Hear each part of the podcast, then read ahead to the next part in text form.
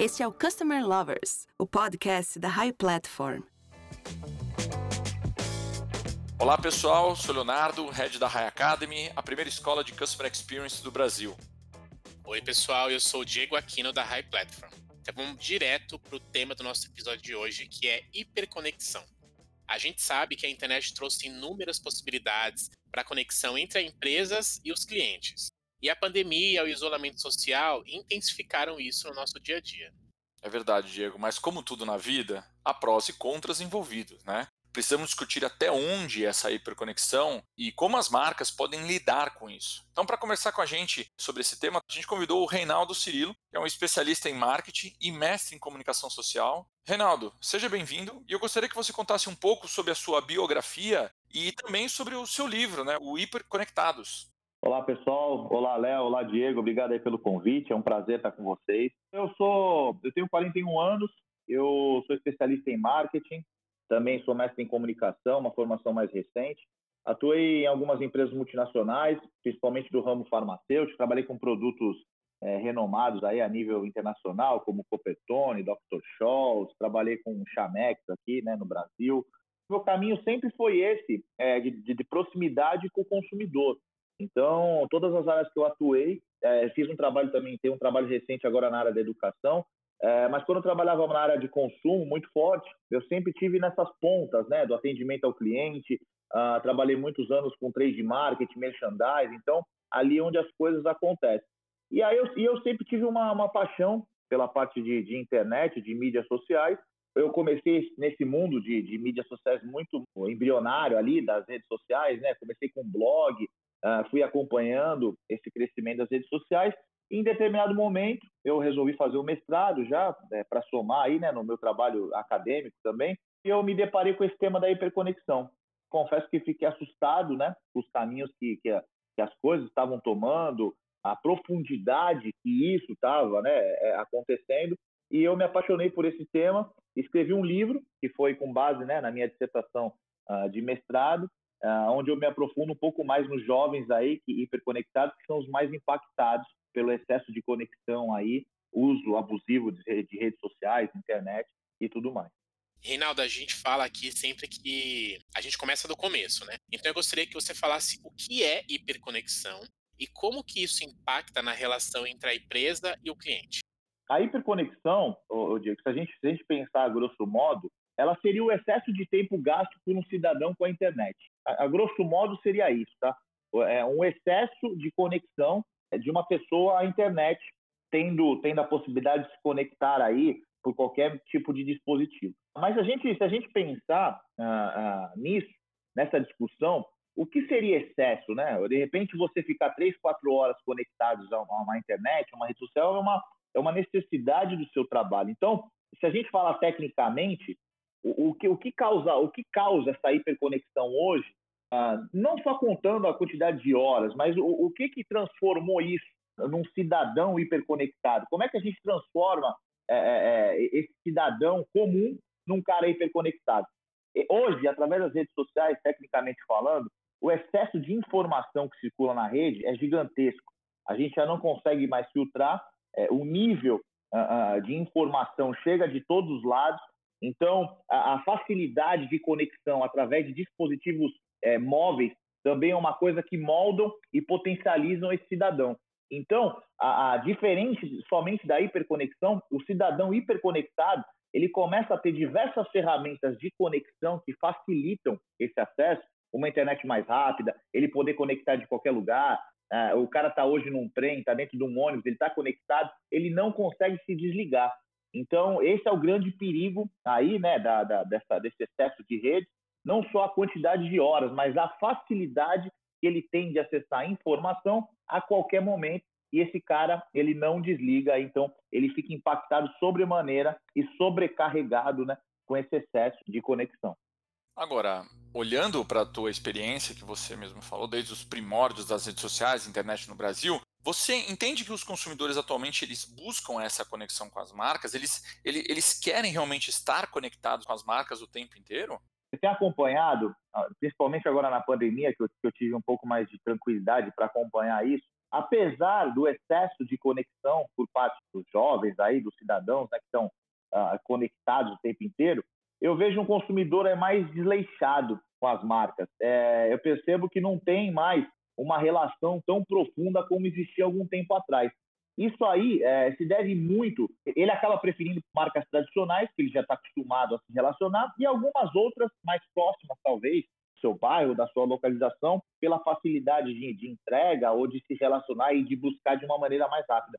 O que eu percebi, então, é como as marcas abusaram da quantidade de postagens patrocinadas, excesso de comunicação, está em todas as mídias o tempo inteiro, bombardeando as pessoas com anúncios de todos os tipos, é, utilizando todas as ferramentas disponíveis no, no, momento, eu acredito que causaram uma fadiga de informação no consumidor.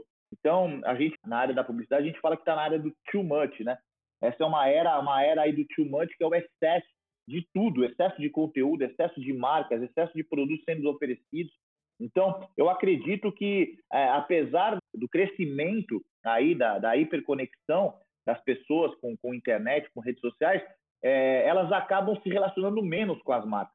Eu não vejo nenhum trabalho assim muito destacado de marcas nas redes sociais, vejo muita, muito mais do mesmo aí, fazendo coisas, algumas marcas talvez tendo sucesso voltando é, aquele comecinho das redes sociais, conversando um pouco mais com os consumidores, fazendo um trabalho um pouco mais customizado. Então, tem que dar um passo para trás, eu acho, para poder avançar. Tem um termo bastante interessante de um autor alemão, do Gerard, que ele, escreveu um, um, livro chamado Tecnologia versus Humanidade, né, de 2016.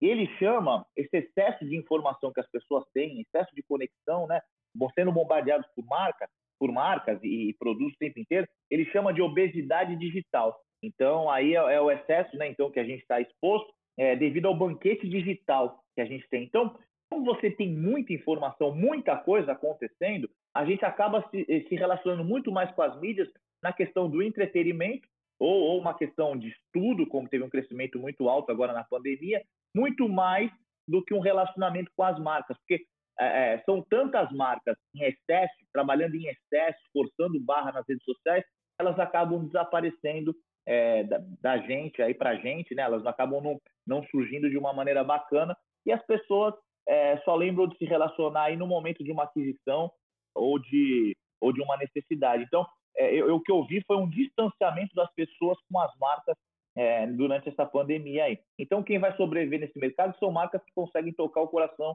do consumidor aí, com muito respeito, com muita verdade. Do restante, são marcas é, que vão cair, cair, cair dentro de um limbo, né?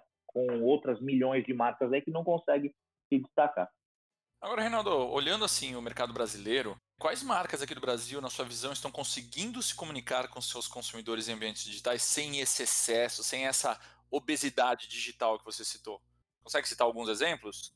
Eu gosto de algumas marcas, algum trabalho que algumas marcas eh, têm. Eu acho que uma marca que faz um trabalho bem legal, a Reserva, uma marca do Rio de Janeiro, que ela faz uma conexão bem bacana com, com o consumidor ela tem pontos de contatos, então, com o consumidor de diversas maneiras. Ela, por exemplo, faz um trabalho super interessante, que ela te liga ou manda um WhatsApp para você dizendo que você ganhou um desconto. É uma atendente, uma pessoa ali real falando com você, e esse desconto chega por e-mail.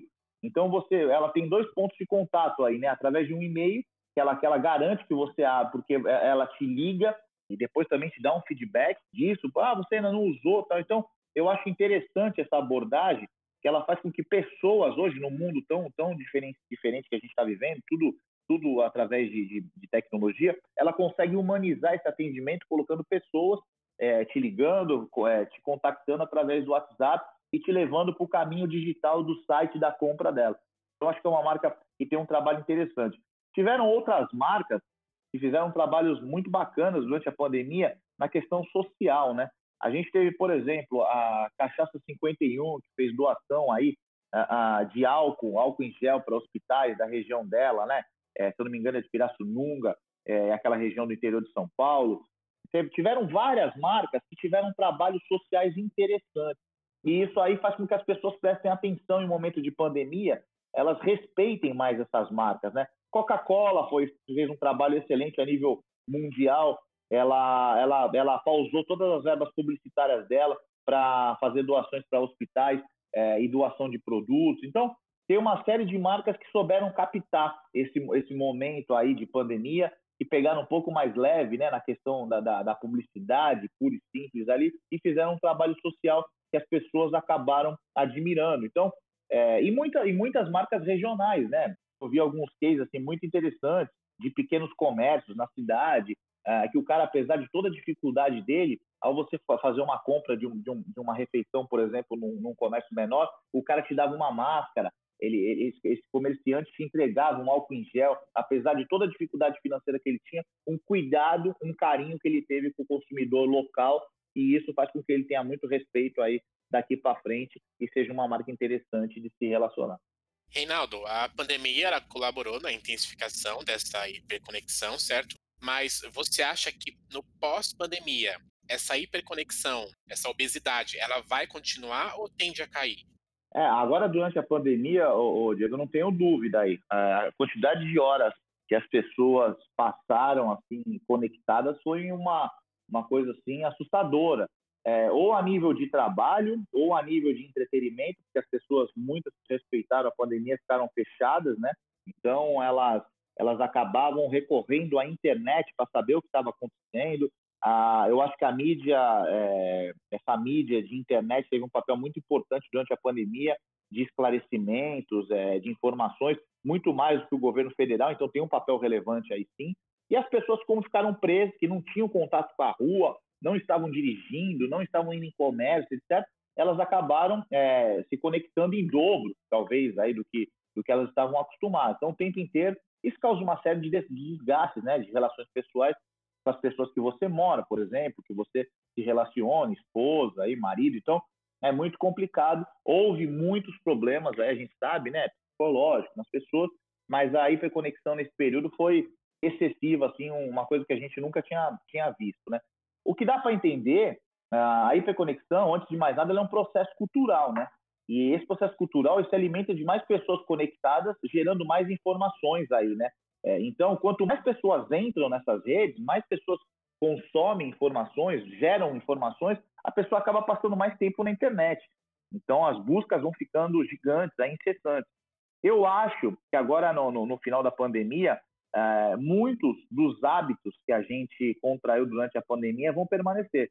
Essa questão da hiperconexão, apesar de um público mais velho estar um pouco cansado dessa questão de internet, eu acho que os jovens é, vão, vão continuar nesse excesso aí.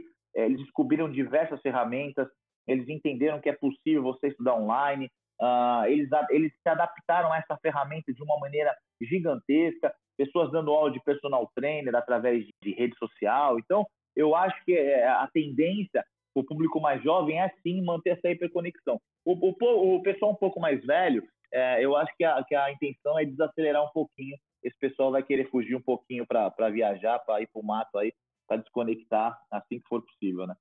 Agora, a gente está acompanhando, né? A gente está falando de consumidor, a gente está acompanhando uma mudança radical de comportamento deles, né? E, impulsionado pelas inovações e novas tecnologias, principalmente. Como você vê as empresas e como, como as empresas devem lidar com esse novo comportamento do consumidor? Eu, eu acho que a, a, nesse momento, o Léo, a gente tem que ter um respeito muito sério pelo consumidor. É uma coisa é, que vem, que a gente e, o marketing tem uma, uma tendência uh, de voltar sempre ao, ao, ao, seu passado, né? A, revisar o passado para te mostrar alguns caminhos aí do futuro. Então, uma coisa que é muito interessante, se a gente voltar no marketing, e, e isso se aplica é, de maneira formidável ao presente, aqui, futuro, então, o que, que, que, que, o antigo, antigo comerciante ele tinha, né? Um, um, comerciante de bairro ele tinha como relação com o seu consumidor a ética nas relações, ele fazia uma caderneta ali, ele fazia uma conta e, e aquele consumidor pagava sempre ao final do mês. Ele sabia a data que o cara respeitou, o cara pagava, é, tinha um respeito nessas relações, tinha empatia, era o melhor atendimento, ele conhecia os gostos, ele conhecia é, é as necessidades daquela família, ele reservava produtos para essa pessoa, então ele era mais ágil na entrega, assim que ele recebia, ele já. Então tem toda, toda essa questão antiga de, de, de, fazer um atendimento customizado, eu acho que isso aí é o futuro é, desse relacionamento com o consumidor atual. Você ter muita empatia, você entender, ouvir os outros de verdade, é, você ter respeito pela, pela, pelas necessidades que esse cara está passando, a vida daqui para frente não vai ser tão fácil. É, você fazer produtos customizados é uma tendência, é, é um respeito que você tem para o consumidor. Você, você pode é, é, atender cada consumidor de uma maneira. Claro que isso vai demandar uma mão de obra um pouco maior, é, mas as empresas que, estiverem, que estiverem preparadas para essa nova fase, que se prepararem, conseguiram sobreviver, ela, elas já têm isso no seu core de negócio. A logística é muito mais é, importante a partir desse, desse momento. Então, uma logística rápida, útil, as pessoas vão sair menos é, para ir buscar os seus insumos, para frequentar é, restaurantes, bares. Ao mesmo tempo, elas têm uma necessidade de rapidez na entrega, e isso a gente viu. As empresas que, que não estavam preparadas para esse mundo de aplicativo, de entrega, de se relacionar, que não tinha um banco de dados com, com, com as informações dos seus consumidores, morreram nesse período. Infelizmente, muitas ficaram no caminho. Então, eu acho que essa transformação digital aí foi, foi muito brusca, né? Apesar da gente já falar isso há anos e anos, né? Lecionando, escrevendo artigos aí, a gente vem falando dessa necessidade, mas a, a, as empresas que sobreviveram, elas perceberam isso e, e vão vivenciar isso no centro do seu negócio ali. Ter mais empatia, melhorar o seu atendimento e ser mais ágil na logística, acho que já é um grande caminho para as empresas continuarem seguindo aí é, de uma maneira melhor a partir de agora. Reinaldo, eu queria que você falasse um pouco agora dos pontos positivos da hiperconexão para os consumidores e para as empresas. Eu, para os consumidores, essa questão dos pontos positivos da hiperconexão, existem sim, né? Existem, existem os malefícios da, da hiperconexão, ah, são, são principalmente o público mais jovem, né? Uma ansiedade, são doenças aí é, psicológicas pelo excesso de rede, pelo excesso de comparação, por não viver um mundo lá fora. Então causa uma série, tem uma doença chamada o FOMO, né? Que é uma, uma adaptação da, de Fear of Missing Out, que é o medo de perder alguma coisa. Isso já é uma doença catalogada nos Estados Unidos. Então, ah, lá, durante um, um, minuto, por exemplo, são 60 segundos, um jovem americano abre o celular aproximadamente 33 vezes, 34 vezes, é um dado recente. Então, existem uma série de problemas de saúde realmente que acontece, mas, por outro lado, na questão do consumidor, como consumidor, a pessoa que fica nas redes muito tempo, ela aprende uma série de importantes caminhos aí para consumir melhor, é, para conhecer as empresas, essa, essa, essas pessoas que ficam muito tempo na internet, elas conseguem é, sacar as, as marcas que são de verdade, as marcas que têm discursos corretos. Você começa a fazer comparação entre marcas que estão na redes aí, então nos discursos, na ética da relação. Você, como está conectado há muito tempo e utilizando muitos produtos, você sabe qual é a empresa que tem a melhor logística, você sabe, você consegue descobrir empresas mais próximas da sua residência que te entregam mais rápido, você consegue comparar produtos, então, ela tem uma possibilidade de vasculhar a internet de uma maneira muito melhor. Ela, ela começa a entender quais são os sites confiáveis para buscar informação, quais são as empresas confiáveis, e isso é muito bom.